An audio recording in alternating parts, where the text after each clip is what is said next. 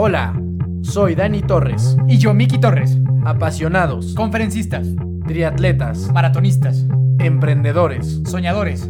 hermanos. Bienvenido a nuestro podcast. Los hermanos de fuerza están aquí. Hola a todos, ¿cómo están? Bienvenidos otra semana a tu podcast favorito.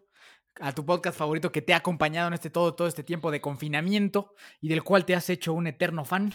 Espero que haya todo lo que acabo de decir sea cierto en tu caso y que estés muy emocionado de eh, acompañarnos en otro episodio más, otra historia magnífica más, otro persiguiendo sueños, más, que estoy seguro que, que, nos va a inspirar y motivar a todos. Mi nombre es Miguel Torres, Miki Torres, agradecerte un montón que, que nos estés escuchando, gracias por seguirnos en Spotify, en Instagram y pues nada, prepárate porque viene una historia bastante, bastante interesante, mi querido Dani, ¿cierto o falso? Ciertísimo, tenemos otra, otra historia de esas que mueven muchos sentimientos y muchas, y muchas emociones. Eh, mi nombre es Daniel Torres, Dani Torres, ya me conocen, ya nos conocemos todos. Gracias, gracias por, por estar un episodio más con nosotros y por seguirnos y de verdad esperamos que las historias que les estamos trayendo los motiven para, para salir más fuertes de esta cuarentena eh, que como entramos. Entonces voy a presentar a este fantástico personaje que una vez más ya, ya tuvimos a, a, una, a una persona que entra dentro de este extraordinario porcentaje eh, en el país, que, que lo, vuelvo a decir, existen 127 millones de habitantes en México y México en toda la historia nada más cuenta con 69 medallas olímpicas. Y hoy una vez más tenemos un invitado que es de este pequeñísimo 0.00005% de la población. Su nombre es Ismael Hernández. Él fue medallista olímpico en Río 2016 de, en pentatlón moderno, medalla de bronce. Aparte de eso, es egresado de economía en el Tecnológico de Monterrey, sirvió en el ejército mexicano, actualmente finalizó hace poco un MBA en Duke, que es de, de las escuelas más importantes que hay en Estados Unidos, y se encuentra actualmente trabajando en Mastercard, un puesto ejecutivo en Estados Unidos. Entonces, no solo una persona destacada en el deporte, sino que tiene una historia también académica y profesional bastante interesante. Ismael, muchísimas gracias por estar con nosotros. De verdad valoramos mucho estos minutos que, que nos estás dedicando para que la gente pueda escuchar tu historia.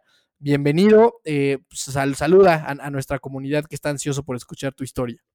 Muchísimas gracias por la invitación. Un gusto poder eh, contar mi historia eh, un gusto poder eh, estar aquí en el programa con ustedes, Miki, Dani. Eh, muchísimas gracias. No, gracias a ti, Ismael. Mira, nosotros tenemos aquí una dinámica que son las preguntas de fuerza, que es como una onda, 100 mexicanos dijeron que seguramente alguna vez viste. Este, entonces son preguntas que yo te voy a hacer, que contestes de manera, de manera muy rápida. ¿Estás listo? Vale. Perfecto. Bueno, esta ya no las contestaste, pero ¿qué estudiaste? Economía. ¿Cuál es tu profesión? Profesión, anda, cabrón. Este. eh, profesionista, hombre de negocios. Perfecto, ok, profesionista, businessman. Eh, ¿Tu edad? Eh, 30. ¿Tu deporte favorito? Básquetbol. Ok, ¿tu equipo deportivo favorito? Eh, los Blue Devils de Duke, básquetbol. Ok, eh, ¿película favorita? Gladiador. Buenísima, sí, 100%. ¿Artista o canción favorita? Eh, Coldplay, eh, Viva la Vida. Ok. ¿O alguna persona a la que admires? Mis papás. Ok. ¿Y alguna persona relacionada al mundo del deporte? Ibar Cisniega y Horacio de la Vega. Ok. Eh, ¿Tu libro favorito? mi libro favorito, Fooled by Randomness de Nicolás Taleb. Ok, buenísimo. ¿Comida favorita? Sushi. Bien, ¿qué mascota tienes? ¿O tienes mas alguna mascota? Tenía un perro en México y lo tuve que dejar, se llama Samba. Samba, ¿qué raza es Samba? Es un uh, Whippet, es este, un galgo pequeño. Ok. Eh, ¿Algún dato curioso de ti, Ismael? Dato curioso de mí. Eh, me casé recientemente eh, y me casé en la cárcel porque era el único eh, magistrado que estaba abierto ese día y eh, mi familia llegó ahí a sorprendernos y no podíamos echarnos para atrás.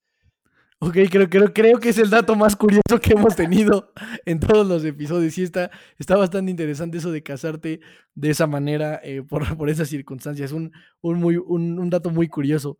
Este, Ismael, y ya la, la, última pregunta, que creo que es, es, indispensable para antes de iniciar este episodio. ¿Le puedes explicar a la gente qué es el pentatlón moderno, cómo funciona esta disciplina, eh, para, para que sepan de, este, de qué se trata? Sí, claro. Eh, mira, el pentatlón moderno es un deporte que tiene cinco disciplinas. Eh, las disciplinas son natación, 200 metros, eh, carrera, 4 veces 800, okay. tiro, esgrima y equitación. Los deportes pueden parecer súper eh, aleatorios y hasta cierto punto desconectados los unos de los otros. Eh, eh, lo interesante de este deporte es que es un deporte antiguo. Viene de, primero viene la parte de la antigua Grecia. La leyenda de la antigua Grecia, el pentatlón ya existía y el ganador del pentatlón era el que en los siguientes Juegos Olímpicos encendía el pebetero de Zeus, que es el equivalente al pebetero olímpico. Ok. El ganador del pentatlón. Entonces era un deportista sumamente condecorado. Y eh, parte para ser eh, el, el, el, deportista sumamente condecorado tenían que, que tenían que competir en las cinco disciplinas que se consideraban en ese momento que hacían al militar perfecto, que era la parte de lanzar una jabalina, correr este, 100 metros, eh, saltar con valla, lanzar un disco y lucha grecorromana, o lucha, en ese momento no había lucha grecorromana, pero el equivalente a la lucha. Eh, esas eran las cinco disciplinas.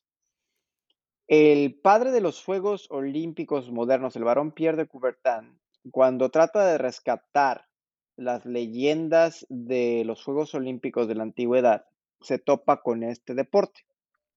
Y es en ese momento en el cual dice, bueno, ¿cuál es el equivalente al militar perfecto hoy en día? y se topa con una leyenda de las guerras napoleónicas, en el cual a uno de los oficiales de, de mayor rango de Napoleón se le envía a entregar un, un, mensaje sumamente urgente al emperador y se le manda eh, con un caballo, ¿no? A los pocos días muere su caballo, tiene que completar la travesía corriendo y nadando, cruzando los ríos y peleando tras líneas enemigas con una espada y con una pistola. Okay. Entonces, cuando juntas esas cinco pruebas, ya tienes el pentatlón, que es la parte de equitación, natación, atletismo, el, el tiro y la esgrima. Ok, ¿Qué, qué, qué, cosa más interesante conocer la historia de, de, un deporte olímpico. Oye, ¿y van enseguida de otro los deportes o las disciplinas, perdón? ¿O hay este separación de días o cómo funciona ya la prueba? Eso, caray. Eh, no, no es igual que el triatlón. Sé que ustedes son ávidos triatletas, eh, pero esto no es igual que el triatlón. Eh, a diferencia del triatlón en el cual tienes una zona de transición y empieza primero la natación y después vas a la bicicleta y después a la carrera, aquí sí. los cinco deportes funcionan más como el decatlón, en el cual tienes un descanso, un breve descanso de media hora, una hora entre las pruebas, pero okay. todo se realiza en el mismo día. Y es similar al decatlón también en el punto en el que cada una de las disciplinas te dan ciertos puntos, que al final cuando se suman todos estos puntos, sale quién es el ganador. Ok, entonces para, para recapitular todo lo, lo, que nos compartiste, eh, cada una de las disciplinas te va a dar cierto valor y el resultado final será la suma de todos esos puntos pues, que, has, que has sumado a lo largo de esta, pues, de, de esta jornada, de este día, y eso va a definir los lugares, ¿correcto? Correcto. Pero eh, entiendo, Ismael, que al final sí terminan, o, sea, todos en la misma carrera, ¿no? O sea, al final de cuentas, sí el que llega primero corriendo es, es el que queda primero, segundo y tercer lugar. O sea, al final, si todos sal, salen corriendo, me parece que creo que como en diferente orden o con cierta ventaja o algo así según los puntajes. Eh, dime si estoy diciendo una locura o si va más o menos por ahí. Va exactamente por ahí. Eh, la suma de, la, de las otras tres disciplinas, que es la parte de esgrima, eh, la equitación y la natación se suman en ese momento. Y entonces cada punto que tiene el líder contra el siguiente lugar es un segundo de ventaja. Entonces todos se alinean y entonces el líder sale al 0-0. Y entonces si el líder le lleva cinco puntos de ventaja al segundo lugar, entonces el segundo lugar sale a los cinco segundos. Si el segundo le lleva dos puntos de ventaja al tercer lugar, entonces el tercer lugar sale a dos segundos del segundo, el tercer lugar sale a dos segundos del, segundo lugar y a siete segundos del primer lugar y así eh, eh, sucesivamente.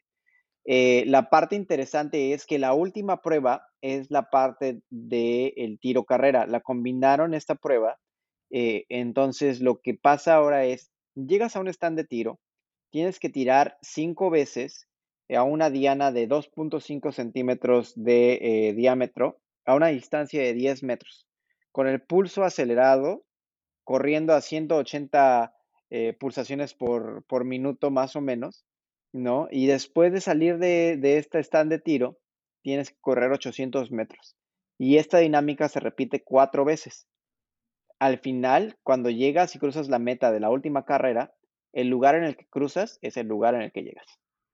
No, está súper interesante, güey. Está súper interesante, jamás. O sea, no, o sea, tiene muchísimo chiste. O sea, está súper complicado. Lo, o sea, practicar ese deporte no está nada fácil. Sí, me imagino que pues llegas corriendo todo agitado y tienes que disparar con esa precisión. Está súper difícil. Está complicado y es algo que se entrena. Eh, y es algo que a mí me, me, me salía bien. Fue una de las disciplinas que a mí se me daba bien y, bueno, la verdad es que fue una de las claves por las cuales puedes irme a, a ese podio ese 20 de agosto. Perfecto, muchas gracias por toda esta explicación tan padre sobre el deporte, Ismael. Entonces, ahora sí, cuéntanos cuál es la historia antes de llegar a ese podio. Cuéntanos cuál es la trayectoria desde que tú eras pequeño, desde cómo te empezaste a interesar el deporte, el ejército, todo. Por favor, cuéntanos que tenemos muchas ganas de escuchar cómo alguien termina subido allá arriba en ese podio representando a un país. Bueno, desde el principio eh, siempre fui una persona sumamente torpe, sigo siendo una persona sumamente torpe, mm, y mi padre ni mi madre me dejarán mentir. Eh, eh, hasta la fecha subo tres escalones y, me ando cayendo. Em, parte de esta torpeza lo que, lo que hizo y generó en mis papás es eh, tratar de involucrarme a temprana edad en, los deportes, pues para que me volviera más ágil, un poquito menos, menos torpe, que al menos si, si iba a mover las piernas, que las moviera rápido, ¿no? Este, y, bueno, mis padres me tuvieron a muy temprana edad. Mis padres me tuvieron cuando ellos tenían 19 y 18 años y me dejaron eh, al cuidado de mis abuelos durante mis primeros cinco años de vida. Mis papás se fueron a terminar la, escuela en, este, en la Ciudad de México mientras yo vivía con mis abuelos en Cuautla. Eh, atrás de, en el patio de mis abuelos, había, eh, tuve la fortuna de tener eh, una alberca. y no era una alberca grande ni, ni, muy profunda, pero a esa edad a mí se me antojaba que era la alberca más profunda del mundo. Y como mis padres tenían miedo de que me fuera a pasar algún accidente, y que me fuera a ahogar, y que y como mi abuela no sabía nadar, me enseñaron a nadar a temprana edad. Entonces, eh, me enseñaron, me enseñaron la parte del, me inculcaron, me trataron de inculcar la parte del deporte a temprana edad para, ojalá que, que dejara de ser torpe. Eh, lamento decirle a mis padres que no pasó. Y me enseñó, me enseñaron a nadar tratando de cuidarme de los riesgos de la alberca. ¿No? Y este, después de eso, eh, cuando mi padre regresaba a, a, Cuautla conmigo los fines de semana, bueno, mis padres, mi papá jugaba conmigo y me aventaba un dinosaurio de juguete. Y este dinosaurio de juguete, eh, que se hundía a las profundidades, eh, yo me ponía mis aletas, unas aletas azules, y me sumergía a las profundidades de, la alberca a tratar de rescatar al dinosaurio de juguete y lo rescataba, se lo daba a mi papá, y mi papá lo volvía a aventar y lo repetíamos horas y horas y horas y horas. Un día mi padre dice, bueno, creo que es hora de quitarte las aletas. Y me quitó las aletas. Me aventó el dinosaurio de juguete, me echó un clavado, traté de sumergirme y no, no agarré el dinosaurio de juguete. Este, y en ese momento cuando salgo, eh, mi papá me pregunta, ¿qué pasó? Y el dinosaurio de juguete y le dije, no, no pasó nada, no lo conseguí, pero mañana lo voy a volver a intentar. Y ese mañana lo voy a volver a intentar, se volvió parte de mi mantra y a temprana edad se volvió un, un, algo con lo que he vivido toda mi vida, que es el hecho de que si hoy fallamos, el hecho de que si el día de hoy las cosas no se dan por cualquier razón, mañana tenemos una oportunidad de volverlo a intentar. Y entonces, lógicamente, tenemos que volverlo a intentar de una forma eh, crítica, de una forma cautelosa, de una forma inteligente, ¿no? Pero mañana vamos a tener esa oportunidad de volverlo a intentar. Y entonces, eh, pues eso se volvió parte de mi vida. Después de eso, eh, me voy a vivir a la Ciudad de México con mis padres. Eh, tuve la fortuna de vivir mis primeros años de vida en una unidad militar. Y en esta unidad militar había eh, un grupo de eh, jóvenes o de niños, hijos de oficiales, que los entrenaban precisamente en ese deporte, el pentatlón moderno. Cuando me acerco al entrenador, el entrenador, gran amigo mío, eh, Julio Granados, le pregunto, oiga, coach, ¿qué son, qué están haciendo? somos un equipo muy exclusivo que entrena pentatlón moderno. Y dije, ah, chinga, pues quiero ser, quiero ser exclusivo. No, pues sí, yo le entro. Y dice, no, no, no, lo que pasa es que tienes que saber que nosotros entrenamos para correr, los entrenamos para nadar, después les prestamos una pistola y aprenden a tirar, les prestamos una espada y aprenden a hacer esgrima, y les prestamos un caballo y aprenden a montar. Y dije, ah, cabrón. Suena, suena chingón, ¿no? En ese momento. Que es, que, es, el sueño de todo niño, ¿no? Sí, todas sí, tus aventuras hechas realidad. Sí, no, y en ese momento, pues, a mí me encanta, me encanta la historia, me encanta la historia y había, eh, tenía ahí nueve años, había leído eh, las historias de los mosqueteros, las historias de D'Artagnan, Athos, Portos y Aramis, y para mí era, era jugar a ser un mosquetero en ese momento, o sea, tener la oportunidad de hacer deporte, que era lo que mis papás querían, y a la vez jugar a ser un mosquetero. Y dije, de aquí soy. ¿No? Y entonces es así como llego al deporte. Llego al deporte eh, como un juego que alimentaba mi imaginación de, querer ser el mosquetero, ¿no? Y, y, y, lógicamente para mí esa parte era interesante, era un juego, eh, a mis nueve años me dedicaba la mayor parte del tiempo a ir a la escuela y cuando salía de la escuela me iba muy contento al deportivo a entrenar y a jugar a ser un mosquetero, ¿no? Entonces, durante mis primeros años en el deporte, lógicamente lo primero que me dieron fue eh, nada. Me dijeron, corres y nadas, ¿no? Y este, y pues bueno, así fue. O sea, si ese era el precio que tenía que pagar para algún día llegar con una pistola, con una espada y montar a caballo, eh, tenía que hacerse, ¿no? Entonces, pues durante tres años me dediqué nada más a correr y a nadar. Y bueno, eh, después de eso me invitan al Comité Olímpico Mexicano, empiezo a entrenar en el Comité Olímpico Mexicano, me prestan la pistola que me habían prometido, empiezo a tirar, eh, lógicamente era malísimo, ¿no? Para el tiro, empiezo a entrenar incluso los domingos tratando de buscar mejorar. Eh, después de eso logro mejorar la parte de tiro. Viene la parte de esgrima que también era un reto para mí. Eh, empiezo a entrenar esgrima, nuevamente no se me dan las cosas, empiezo a entrenar más fuerte. Y luego viene la parte de equitación. Y la parte de equitación fue exactamente igual. Fue eh, no tener expertise ni dominio en, en el caballo, eh, caerme constantemente de, del animal, eh, ser trasladado al hospital de vez en cuando de la caída. Este, y pues bueno, eh, era el precio que tenía que pagar. Para mí ese siempre fue, te digo, nuevamente regresamos a, la historia de mi infancia. Para mí eran oportunidades de fallar y volverlo a intentar, y volverlo a intentar y tratando de ser mejores. y a la par, eh, era, era, era avivar ese sueño, era querer llegar a, a ser un mosquetero.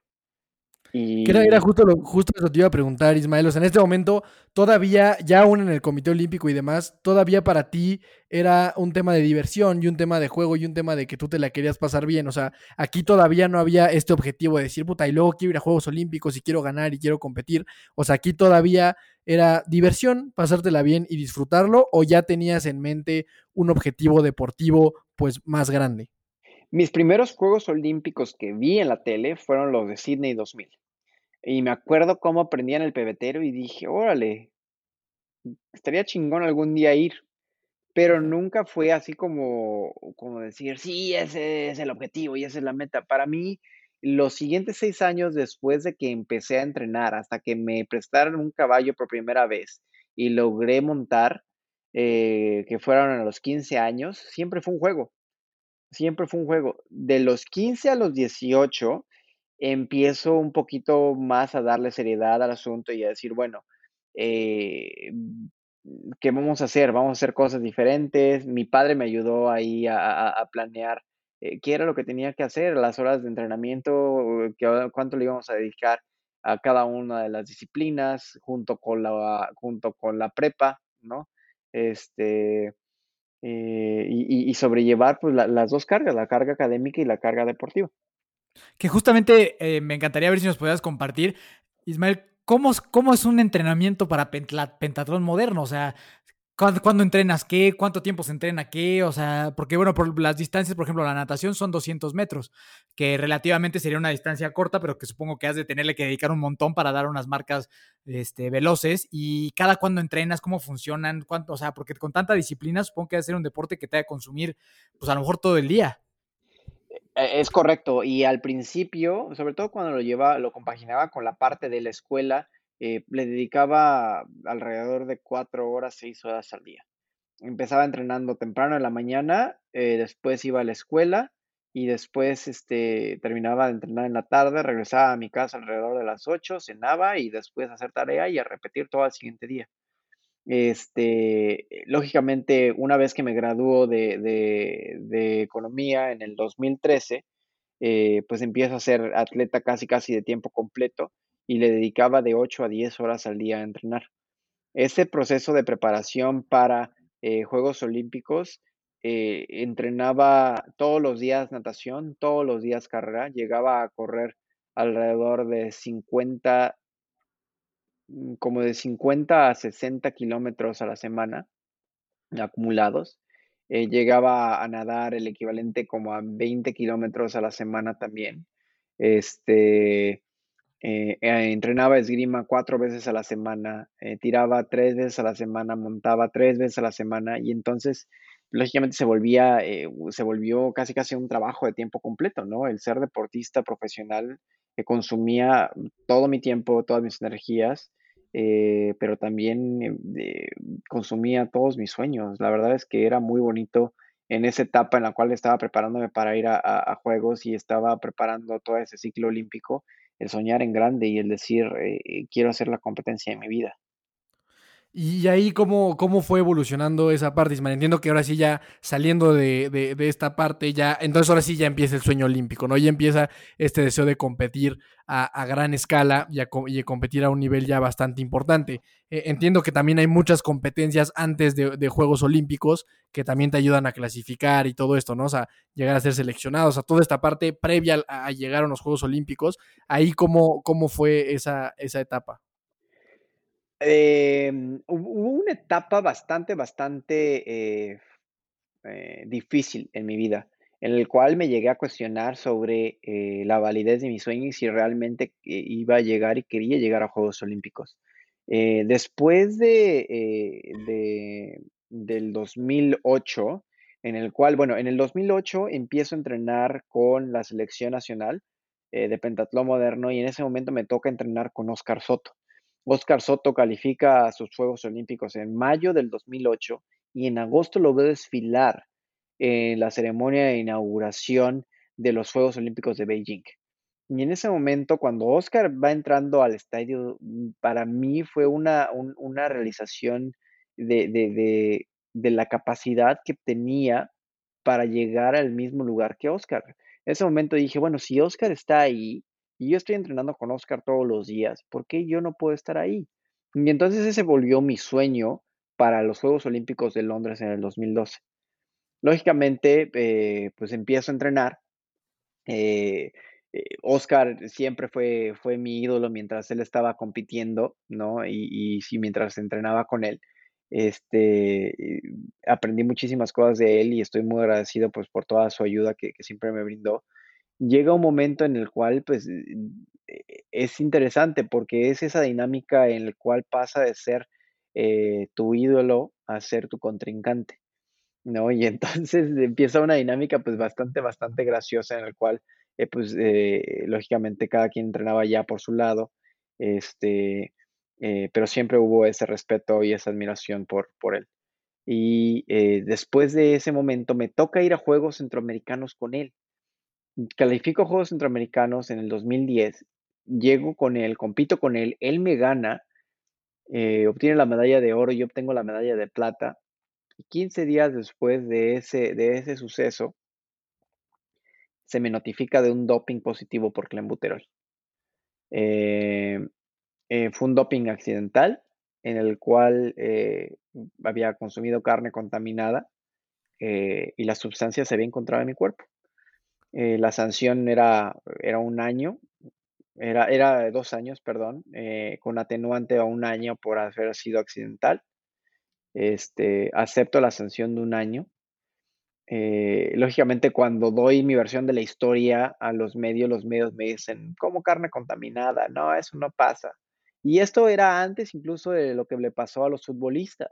Claro. ¿no? Entonces, lógicamente, pues, la gente no sabía que había un problema por carne contaminada, no solo en México, sino en América Latina eh, pues lógicamente, pues a mí me sancionan.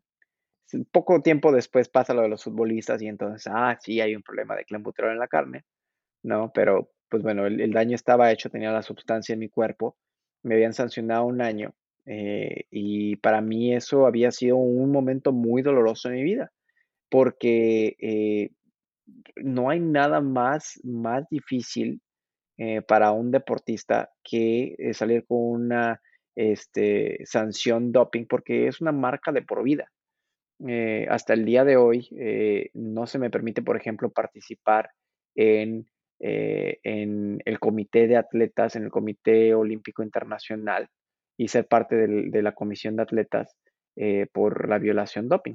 ¿no? Es, es, una huella de por vida y, y bueno, ni modo, así nos tocó y hay que aguantarnos. O sea, realmente cuando alguien, aunque sea accidental, o sea, literal es una crucifixión para el atleta.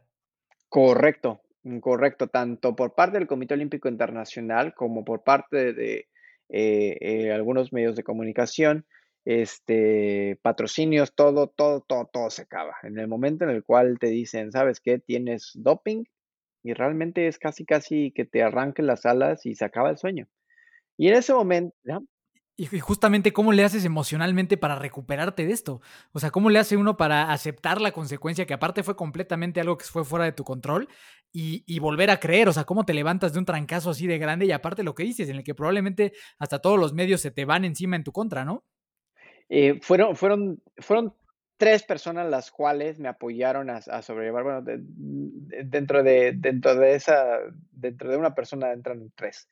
Eh, la primera fue mi familia, mi padre, mi madre y mi hermano, este, los cuales me dijeron, ¿sabes qué? Tranquilo, todo va a estar bien. Llegando en el aeropuerto después de que me notifican del doping porque venía de otra competencia en Europa, llega, me recibe mi papá, lo abrazo fuerte, eh, empiezo a llorar y me dice, eh, él me dice, tranquilo, tranquilo, todo va a estar bien. Y le creí, ese todo va a estar bien, le creí. Ese fue mi papá fue la primera persona que me apoyó, después mi, mi hermano y mi, mi, mamá siempre estuvieron ahí para apoyarme y la verdad es que eh, hace rato me preguntaban a quién admiro, bueno, mis padres, mis padres los admiro y nunca dejan de asombrarme. Este...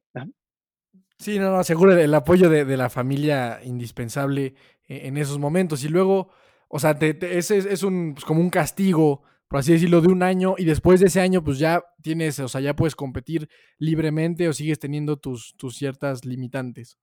Ya puedo competir libremente después de ese año, pierdo el calificativo para Juegos Panamericanos, no voy a Juegos Panamericanos y entonces trato de buscar la clasificación a través del Mundial del 2012. En el Mundial del 2012 tenía que quedar dentro de los primeros ocho lugares para que se me invitara a, eh, Juegos Olímpicos.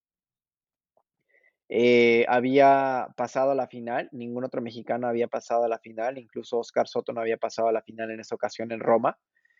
Eh, había hecho la competencia de mi vida en esgrima y en natación, y me tocaba un caballo sumamente difícil que había tirado al jinete anterior.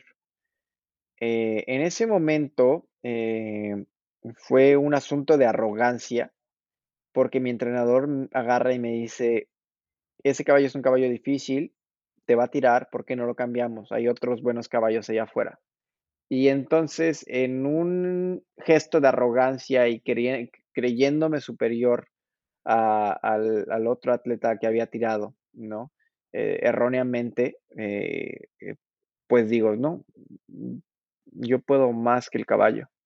Me subo a ese caballo y después de nueve obstáculos, eh, al caballo se le ocurre frenarse enfrente de un obstáculo y salgo catapultado entre las orejas del animal y me estrello eh, con la cara en, este, en el obstáculo. Eh, me llevo cinco fracturas en la cara y pierdo un diente. No, no me digas eso. Deberías de ver la cara que traemos ahorita mi hermano y yo ahorita. No es posible. Fue, fue, fue, eh, fue una situación eh, bastante peligrosa y, este y pues sí, o sea, al final fueron las consecuencias de eh, pues de, de mi propia soberbia y de mi propio ego que pudo más que yo y que, que me hizo tomar las decisiones equivocadas. Y en ese momento supongo que ya quedas descalificado de todo de la prueba, ¿no? Quedo descalificado eh, pasa la ambulancia por mí al campo y me llevan al hospital. Y mientras me llevan al hospital, mi coach se sube conmigo a la ambulancia y me dice, ¿estás bien? Y lo único que le puedo decir es, lo siento coach, te fallé. No vamos a ir a Londres. Qué duro, qué duro momento. Me imagino que ha de haber sido dificilísimo para ti ese error y eso que tú dices de esa pues sí, como que el ego te ganó de decir, pues yo soy mejor y, puedo, ¿no? O sea, pero qué, difícil haber sido ese trayecto ahí en la ambulancia, me imagino. Eh, fue, y hasta la fecha lo recuerdo, eh, fue un trayecto bastante, bastante eh, doloroso, emocional y físicamente, porque en un segundo se había acabado mi sueño. El sueño que tenía de ir a Juegos Olímpicos se había acabado y, estaba en peligro mi vida. No, y aparte el tema es que ahí lo tenías, ¿no? O sea, nos decías que venías de hacer prácticamente tu mejor competencia, o sea, se iba a dar, o sea, se iba a dar y al final de cuentas sucede esto, seguro es un nivel de impotencia que no nos podemos ni imaginar. Fue, fue horrible, fue horrible y después de eso tuve mucho enojo eh, contra, contra todo el mundo, ¿no? Lógicamente contra mí también, me castigué bastante emocionalmente eh, no vi la transmisión de Juegos Olímpicos de Londres 2012. Este, me la perdí por completo. No quería saber que existían los Juegos Olímpicos. Este, y en ese momento, pues yo le dije a mi papá, ¿sabes qué? Me voy a retirar, ya no quiero hacer esto. Y mi papá al final se acerca nuevamente, me calma y me dice, mira, vamos a hacer lo que, lo que tú decidas. Nada más asegúrate de que realmente es lo que quieres hacer y no te vas a quedar pensando, ¿y qué tal si hubiera eh, seguido cuatro años más? Que justo, justo eso es lo que te iba a decir, Ismael. ahora la, pregunta del millón es, ¿en qué momento, después de pasar lo del doping, después de estar ahí y que pase esta terrible lesión, no, no solo porque se, se, se complique el sueño, sino pues porque es un tema también grave de, de salud que dices prácticamente comprometía tu vida, ¿qué sucede que te hace una vez más ponerte de pie, levantarte y aventarte otros cuatro años persiguiendo un sueño? Yo creo que no seguir y perseguir tus sueños cuando tienes talento es renunciar a lo más importante que tienes en tu vida. Y ¿Nos puedes repetir esa frase, por favor, Ismael, que creo que está fantástica para que se nos taladre a todos en la cabeza? No seguir, no perseguir tus sueños cuando tienes talento. ya ni me acuerdo qué dije. Estuvo buenísima y regrésenle. regrésenle. No, perseguir tus sueños cuando tienes talento es renunciar a una de las cosas más importantes de la vida. Perfecto, fantástico. Este, Y, y, eso fue así, sabía que tenía talento, había llegado, había ganado o medalla de plata en Juegos Centroamericanos, por azar del destino tuve que regresar esa medalla, había logrado pasar a una final en un mundial en año olímpico, eh, cosa que, que, era completamente eh, difícil, ¿no? Y que no, no, que, que, era para mí una prueba de que se estaban haciendo bien las cosas. Eh, tenía el talento, tenía la disciplina, tenía eh, el don, casi, casi por así llamarlo. Eh, las ganas fueron las que empezaron a menguar y decían, bueno, ¿hasta qué punto es, es válido perseguir tu sueño cuando lo que estás poniendo en riesgo es tu vida? ¿No? Y entonces es, es ahí cuando digo, bueno, es que no perseguir tus sueños cuando tienes un don es renunciar a lo más importante que tienes en esta vida. Ya ven, eso es lo que dije hace rato. Sí, ahí está, ya, ya, ya, ya, sal, ya, salió, ya salió la frase. Sí, es que cuando, cuando trato de acordarme no me sale, me sale. Me sale, natural. sale muy naturalito ya. Sí, sí, sí, sí. Este, y pues lógicamente el, el, shock fue increíble. O sea, subirme a un caballo después de esa lesión fue increíblemente difícil. Me acuerdo que la primera vez que me bajo de ese caballo después de la lesión, me bajo llorando, me bajo temblando, me bajo eh, no queriendo volviéndome, volverme a subir al, al, caballo. O sea, era un trauma el que tenía. Eh, lógicamente, pues con ayuda de, de, entre mis entrenadores, mi familia y, y, un psicólogo, la verdad es que logro, logro sobrellevarlo, logro salir adelante y este, y pues me, ahora sí que me tuve que volver a subir al caballo. Claro, claro. Y entonces empieza otra vez desde cero este ciclo olímpico para llegar a Río. ¿Cómo estuvo todo ese momento? ¿Cómo estuvo todo ese proceso hasta llegar por fin, por fin a donde siempre había soñado estar, a la competencia? Eh, al, al, principio de, de, de, la, de, la, transmisión, ¿te acuerdas que dije, mañana lo voy a volver a intentar? Pues para claro. mí ese era mañana.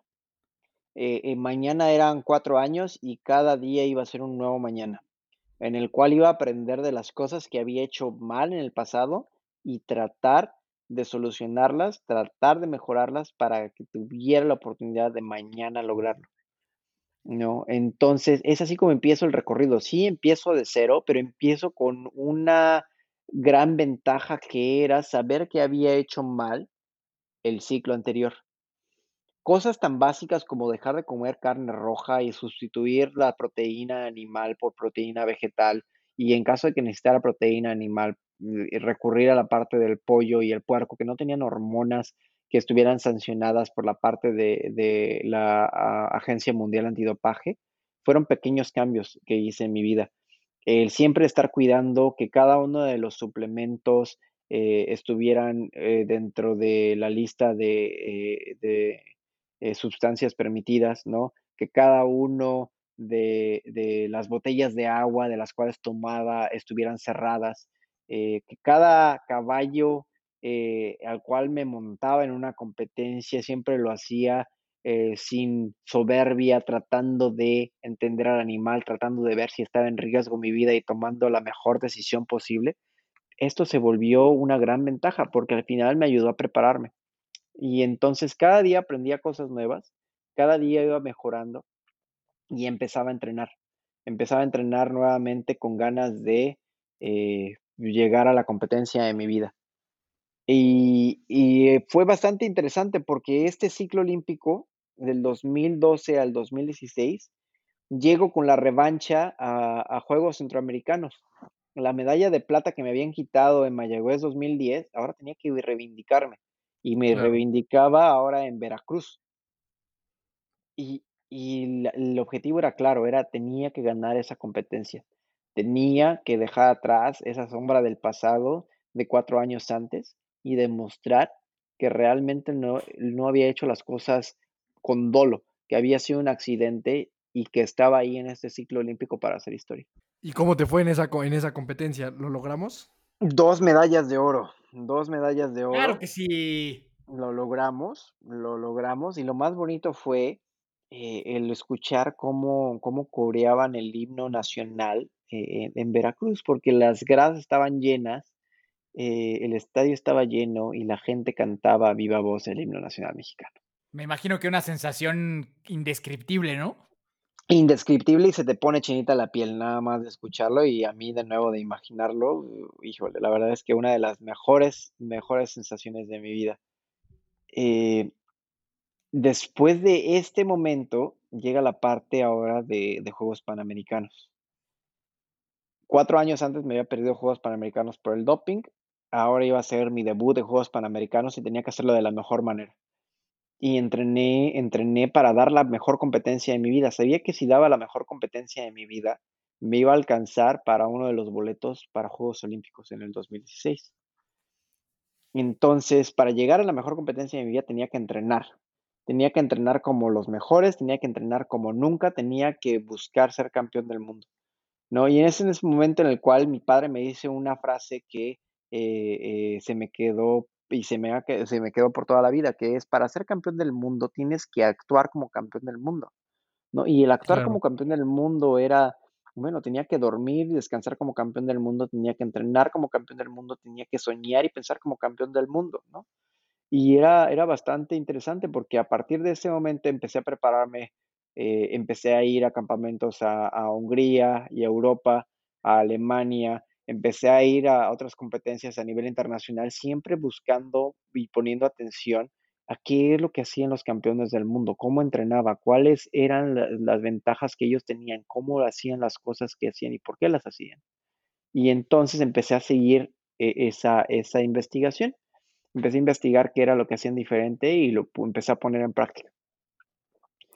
Eh, lo que no sabía en ese momento es que parte de ese entrenamiento que los llevaba a ser campeones del mundo, eh, pues para mi cuerpo iba a ser en un momento que faltaban seis semanas para Juegos Panamericanos, eh, demasiado, y eh, sufro una fractura por estrés seis semanas antes de salir a Juegos. No, no nos digas eso, no, no nos digas eso, por Dios. Sí, no, es, es, mi historia, cuando, cuando, la, cuando, cuando ahorita que lo estoy contando, parece caso de eh, la, la, la, Rosa de Guadalupe. O sea, que cuando ya estás cerca, ya lo vas a lograr, sorpresa, algo nuevo pasa. ¿Y luego, y luego qué, qué pasa con esto después? Cuando con la fractura por estrés, lo que pasa fue, eh, eh, seis semanas antes no podía ni caminar, tenía que caminar con un bastón porque el dolor era increíble y no lo podía soportar. Eh, voy con, con, mi madre, mi madre médico militar, que siempre ha sido mi médico de cabecera y me dice, ven, vamos a hacer cosas diferentes. me lleva con un neurólogo, una de las eminencias en neurología en México, el doctor Jasso, eh, que parte de su, de su investigación es em, utilizar toxina botulínica en medios alternativos. Cuando voy con el doctor Jasso, eh, él me dice, mira, lo que va a pasar es, esto no te va a acelerar el proceso de, de, cicatrización del hueso, lo que va a hacer es que va a relajar tu sistema muscular y eh, va a dejar que la lesión sane. Entonces dije, pues bueno, pues vamos. Y me inyectaron faltando cuatro semanas para salir a Juegos Panamericanos con toxina botulínica de la cintura para abajo. Ok. Eh, y empezaba a mejorar, ¿sabes? Empezaba a pasar las semanas, empezaba a pasar el tiempo y empezaba a mejorar. Eh, después de una semana ya había dejado el bastón, después de dos semanas ya podía caminar sin dolor. Faltaban dos semanas para correr y para ir a Toronto y entonces empiezo a correr. Una semana antes de salir a Toronto, regreso a la pista y logro correr. Eh, aún había dolor, aún había molestia, pero ya podía correr. Sabía que iba a tener una gran carrera eh, por delante y entonces traté de, no fatigar el, músculo, de no eh, desgastar la, la cicatriz del hueso y lo dejé ser. Entonces es así como me enfrento a, Juegos Panamericanos, con una lesión a medio cicatrizar, pero con mucha, mucha hambre, con muchas ganas, con todo eh, la investigación que había hecho, eh, con todo el entrenamiento que hemos llevado a cabo. Y pues esa, esa competencia también hice la mejor competencia de mi vida y me llevo medalla de plata en Juegos de Toronto. ¿Y, eso, y esa medalla de plata ya te, te daba lugar para, para Juegos Olímpicos? Me daba lugar para Juegos Olímpicos. Eso me permitía soñar en grande, me permitía eh, eh, prepararme con un año de anticipación sin tener la presión de buscar a Juegos, eh, la, clasificación a Juegos Olímpicos. Me permitía al fin acceder a, al campo de los sueños, a buscar algo histórico y a buscar mi sueño. No, qué historia, qué historia tan, tan, tan increíble nos estás regalando, Ismael. De veras, estamos aquí con los nervios de punta, mi hermano y yo, y seguramente así estará toda la gente que la, que la va a estar escuchando. Pero entonces ya estamos aquí. Ya llegamos por fin de este esfuerzo magnánimo de dedicarle toda tu vida a esto. Por fin llega, por fin llega Río 2016. ¿Y ahí cuál es la mentalidad? O sea, ¿ya llegué a los Juegos Olímpicos y ya con eso? ¿O, cuál era el objetivo? ¿O cómo estuvo todo eso? Y, pues ya, ¿qué se siente estar ahí? ¿Y cuál fue la experiencia en Río? Las, las, la, fíjate, la experiencia en Río fue bastante interesante. Eh, yo no salí con el primer contingente de, este, de, de mexicanos y eso se lo pedí yo al Comité Olímpico Mexicano porque sabía que eh, el mejor día para mi competencia iba a ser siete días después de que bajara de la altura. Habíamos hecho esta prueba con mi entrenador y sabía que siete días después de estar en altitud de la Ciudad de México y, y, antes de la Ciudad de México eh, que estuve en Colorado, este, a nivel del mar, eh, iba a tardar siete días en, en aclimatarme y en lograr la mejor forma para la competencia. Y entonces salgo el día 11 eh, de agosto. Eh, eh, los primeros días de, Juegos Olímpicos, las medallas no caían, los noticieros se volcaban frente contra, contra ciertos deportistas que tenían la, la, oportunidad de repetir o de ganar medallas. No, los resultados no salían y la gente se ponía tensa. Y es en ese momento en el cual decidí cerrar todas mis redes sociales apagar la tele y decir, ¿sabes qué? No voy a jugar este juego, esta competencia es contra mí, esta competencia es la competencia de mi vida y vamos a darle la seriedad que merece.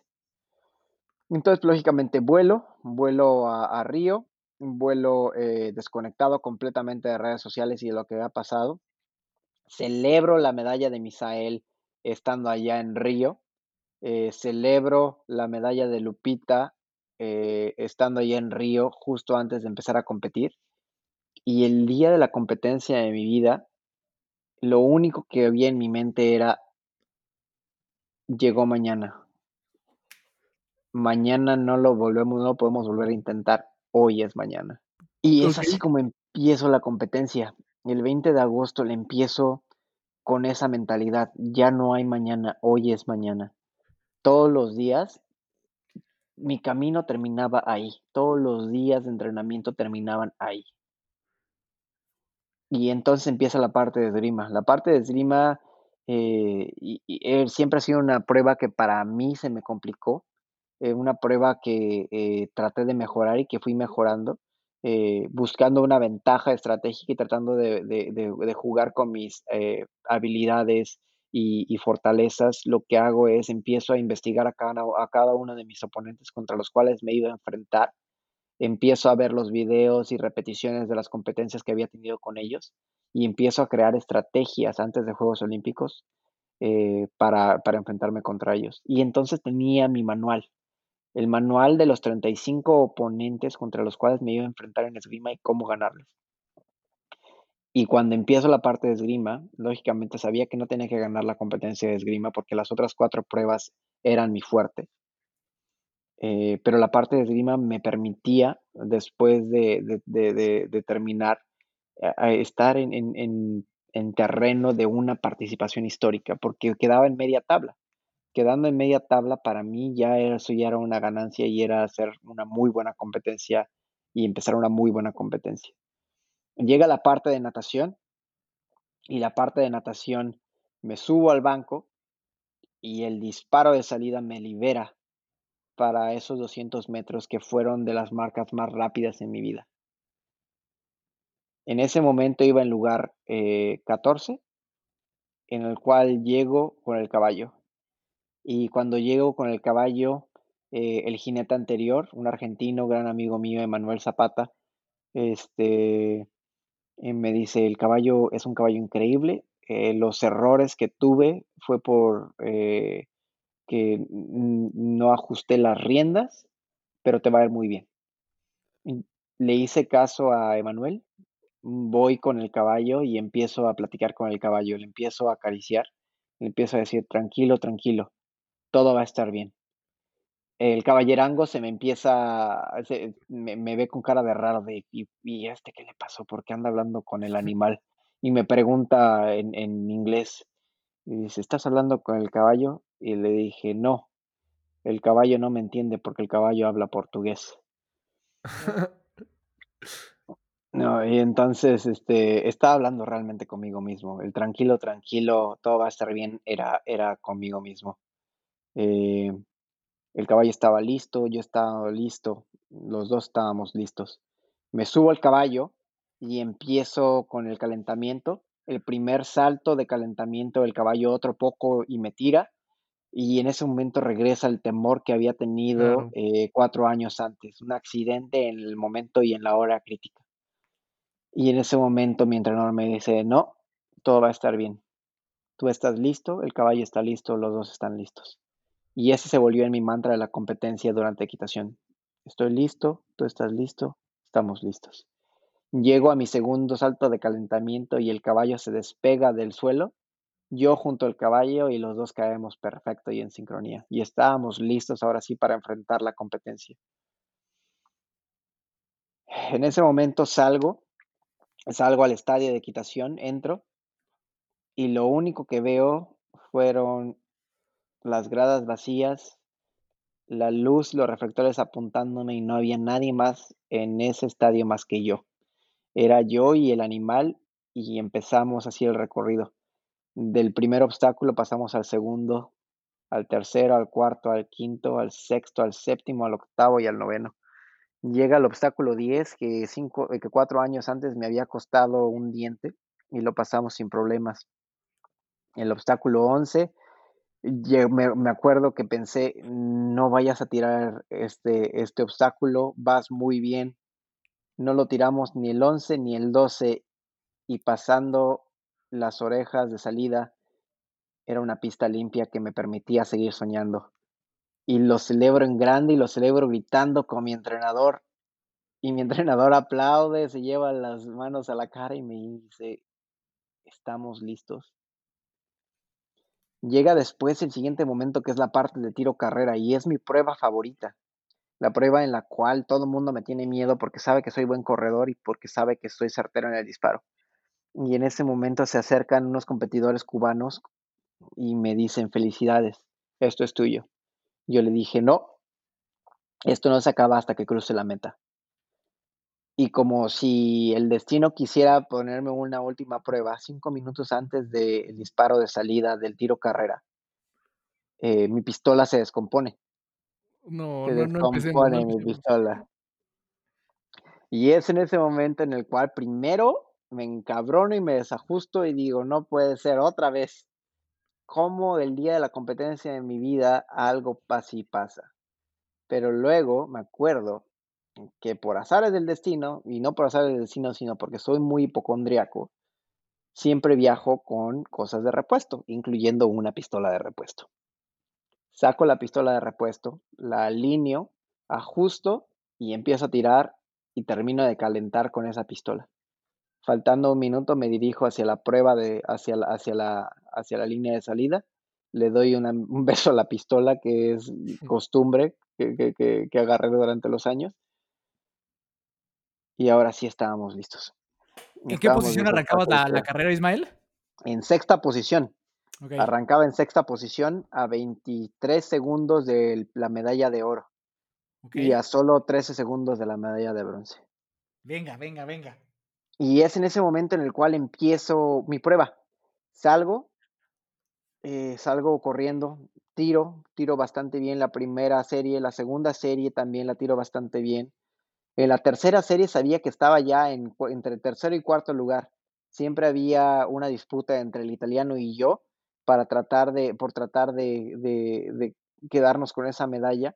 Eh, el campeón olímpico era amplio favorito, se había ido por delante El segundo lugar eh, eh, ya también estaba adelante y lo que quedaba al final de la tercera serie de tiro y la cuarta serie de tiro era la medalla de bronce que le estábamos disputando el italiano, el francés, un francés, un australiano, un alemán, un americano y yo. Seis personas peleando por el último lugar en el podio. Y es en ese momento en el cual logro tirar bastante bien. Salgo en cuarta posición de nuevo, justo atrás del italiano y entonces me le, me le pego atrás del italiano. Me pego atrás del italiano y empiezo a escuchar su respiración entrecortada y cómo iba más agitado que yo. Y en ese momento sabía que tenía que tronarlo mentalmente. Faltando 400 metros trato de hacer un intento para pasarlo. El competidor italiano abre los codos, se me cierra y no me deja pasar. Y es en ese momento en el que dije, bueno, si eso es lo que quieres hacer, vamos a jugar. Entonces, en la siguiente recta en la cual él no podía abrirse, empiezo a abrir la zancada y me le paso adelante. Me paso adelante faltando 400 metros. Sabía que tenía la gente atrás de mí y en ese momento me enfoca la cámara eh, en una de las rectas que había de frente y justo arriba de la cámara que me enfoca había una pantalla enorme en la cual todo el mundo estaba viendo qué era lo que estaba pasando. Y es que había seis personas atrás de mí que iban peleando por esa medalla de bronce y en ese momento lo ocupé como si fuera un espejo retrovisor. Sabía que no tenía que darle oportunidad alguna a los que venían atrás de mí de al menos tener la idea de que me tenían. Sabía que tenía que derrotarlos mentalmente y esta era mi competencia. Esta era la competencia de mi vida y no me iba a detener hasta cruzar esa meta. Faltando 200 metros, escuchaba la respiración de los, de los, de los competidores cada vez más cerca. Empezaba a escuchar los pasos, escuchaba empezar cómo la gente gritaba, corre más rápido, corre más rápido. Y adentro de mí decía, ya no puedo más rápido, no puedo correr más rápido. En faltando 100 metros dije, bueno, es todo o nada, no hay mañana, no hay otro paso, cada paso cuenta, cada zancada cuenta. Y así fue como empecé a cerrar esos últimos 100 metros. Y los 100 metros fueron los 100 metros más largos de mi vida, pero también los más rápidos de mi vida. Y es en ese momento en el cual faltaban 20, 10, 2, 1 y cruzo la meta. Cruzo la meta en tercer lugar, un segundo adelante del cuarto, el quinto y el sexto lugar. No, y me llevo un aplauso. qué cosa. Ese, ese video lo, he visto ya como 10 veces. Sí, justo, o sea, está pegadito atrás, o sea, te va, te va oliendo tal cual la espalda. Sí, sí, sí, sí. Y, y, y eso fue, eh, hasta la fecha todavía, la verdad es que es, una, es, un momento que todavía me sigue eh, poniendo, me, llena de mucha adrenalina. Eh, cruzo la meta, me llevo las manos a la cabeza en un gesto de incredulidad y lo primero que hago es volteo a ver a, a las gradas, veo a mis entrenadores, veo a mi, a mi padre, a mi madre, a mi hermano, veo a toda la gente que está ahí apoyándome y les digo, lo logramos, somos historia. No, está extraordinario, Ismael. De verdad, si, si, tuvieras la oportunidad de ver cómo estábamos nosotros mientras nos ibas narrando cómo iba, cómo iba eh, avanzando la competencia, no, no, está impresionante, de verdad. Eh, sí, está, increíble. Después de eso, lo único que quedaba era la ceremonia de premiación y la ceremonia de premiación fue el momento más feliz de mi vida. Era llegar al final, alcanzar ese sueño, tener ese sueño colgado de mi cuello, poder tocarlo, poder besarlo, poder sentirlo, saber qué es lo que pesan tus sueños, saber qué es lo que a lo que saben tus sueños y qué forma tienen tus sueños es increíble y cuando logras tenerlo en la mano, es, la mejor sensación de este mundo. No, qué increíble historia y qué increíble sueño nos acabas de regalar, de verdad. Estoy súper inspirado y emocionado con, con, haberte escuchado y creo que es una gran forma de, de cerrar esta magnífica historia. ¿Qué, ¿Qué le podrías decir tú a todas esas personas que hoy te están escuchando y si las han visto difíciles para cumplir sus sueños o han fracasado muchas veces, ¿qué le dirías a alguien tú sobre qué es cumplir un sueño? Sobre si vale la pena o no seguir tus sueños. Seguir tus sueños vale la pena seguir tus sueños, eh, eh, la verdad es que eh, es una forma de agregarle felicidad a, esta vida. las cosas no siempre van a estar ahí para, mm, van a estar fáciles y disponibles para todos nosotros. Y siempre va a haber un precio a pagar por cada uno de estos sueños. siempre también hay que ser críticos con nosotros mismos y saber si realmente nuestros, nuestros sueños están alineados con nuestras capacidades. Puede ser que, que diga, bueno, sí, quiero, eh, quiero, quiero ser un bailarín de ballet, pero tengo cero elasticidad, cero flexibilidad y no puedo aguantar mi peso en, las puntitas, ¿no? O sea, creo que llega un momento en el cual tenemos que ser críticos sobre el talento que tenemos y, y el potencial que tenemos y, y cómo tal vez esos sueños eh, eh, en cierto punto tienen que estar también alineados en, en, esa parte, qué es lo que potencia mi talento. ¿no? Este, lo que les puedo decir y lo que les puedo recomendar es pelear por sus sueños vale la pena.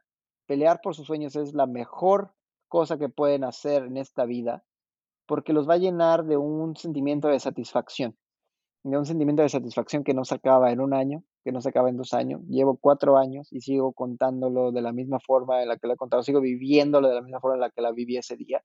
Y sé que en 30 años lo voy a vivir de la misma forma. No, está eh, extraordinario, Ismael. Yo también creo, comparto mucho eso. Yo creo que, que número uno hay que ser muy honestos con, con uno mismo para saber de para qué te alcanza y para qué no te alcanza, ¿no? Justo el ejemplo que pones, a lo mejor alguien quiere dedicarse a cantar, pero pues hermano o hermana no, no te da, ya sabes, y, eso te, te, lleva mucho sufrimiento. Entonces yo creo que el autoconocimiento es importantísimo y, me encantaría que, siguiéramos hablando, de verdad que ha sido un, un, capítulo extraordinario. Yo, para irme empezando a despedir, me quedaría con una frase que, que la repetiste muchas veces y, y, que me queda grabada de verdad y te lo agradezco de la manera más honesta y sincera y es, mañana lo volveré a intentar. O sea, mañana es otro día, mañana me vuelvo a levantar y mañana lo vuelvo a intentar. Creo que si la gente tuviera simplemente eso, esa costumbre de que cuando las cosas salen mal, mañana lo puedes volver a intentar, o sea, creo, creo, creo que cambia completamente la mentalidad de un ser humano eso. Definitivamente, y yo creo que siempre hay un mañana y, mañana lo voy a volver a intentar. No, no, se acaba, no se acaba cuando se acaba un sueño, siempre hay otro mañana, siempre hay otro sueño. Claro, y justamente como para yo también ir cerrando este episodio y para hacer la mancuerna perfecta con este mañana lo voy a intentar, a mí me encantó ese tema de, de que cuando llegó el día, llegó el día. Y ya no hay mañana y es hoy y es ahora y es hoy mi momento y es hoy cuando tengo que aprovechar todos esos y mañana. Entonces creo que también es otra parte bien importante saber que cuando es tu momento, es tu momento y debes de confiar en ti y dejar todo, todo lo que hay. Correcto, muy de acuerdo con eso. Entonces, Ismael, pues de verdad, como dice mi hermano, nos podríamos pasar aquí horas platicando eso, pero te agradecemos inmensamente tu tiempo, inmensamente tu, tu historia, tu motivación, tu inspiración, que, bueno, estoy convencido que va a llegar a, mucha gente y que mucha gente se va a inspirar a, a perseguir sus sueños. Entonces, completamente y eternamente agradecidos contigo y por habernos compartido esto. Muchísimas gracias por la invitación, muchísimas gracias a todos los que nos escucharon y un fuerte abrazo. Ismael, muchísimas gracias. Yo también ya me, despido. Eh, agradecerte, insisto una vez más, de verdad, esto le va a agregar, muchísimo valor a la gente. Si esto no los motiva a perseguir sus sueños, yo creo que ya va a estar medio difícil que otra cosa lo haga, que otra cosa lo haga la neta. Este, mi, nombre es Daniel Torres, Dani Torres, ahí estoy en Instagram, Twitter, Facebook, TikTok, en todas partes. Ahí estamos tratando de, de agregarle valor a la gente. Ismael, de nuevo, neta, neta, neta, de todo corazón y de manera más honesta, muchas gracias. No, muchísimas gracias a todos ustedes por la invitación. No sé si, si tengas allí alguna red social o algún lugar donde te pueda pues, seguir o contactar la gente. Sí, claro. Eh, estoy en Instagram como ismael.m.hernández. Este, eh, el Facebook casi no lo uso, eh, pero me pueden seguir en Instagram o Ismael Penta en Twitter. Y este, claro, agréguenme y si en algún momento necesitan alguien que los escuche o alguien que les eche alguna historia, eh, contáctenme. Muchísimas gracias, Ismael, de verdad. Te mando un abrazo muy grande hasta allá, que estén muy bien tú y tu familia, que Dios te bendiga siempre y que sigas contando esta historia miles de veces, porque estoy seguro que estás haciendo que varios sueños se vayan a cumplir en un futuro. Te mando un abrazo grande, gracias a todos por habernos escuchado. A mí me encuentran como Miki Torres C, Fly Multisport. Síganos, hermanos de fuerza. Nos vemos la próxima semana. Gracias a todos. Échele.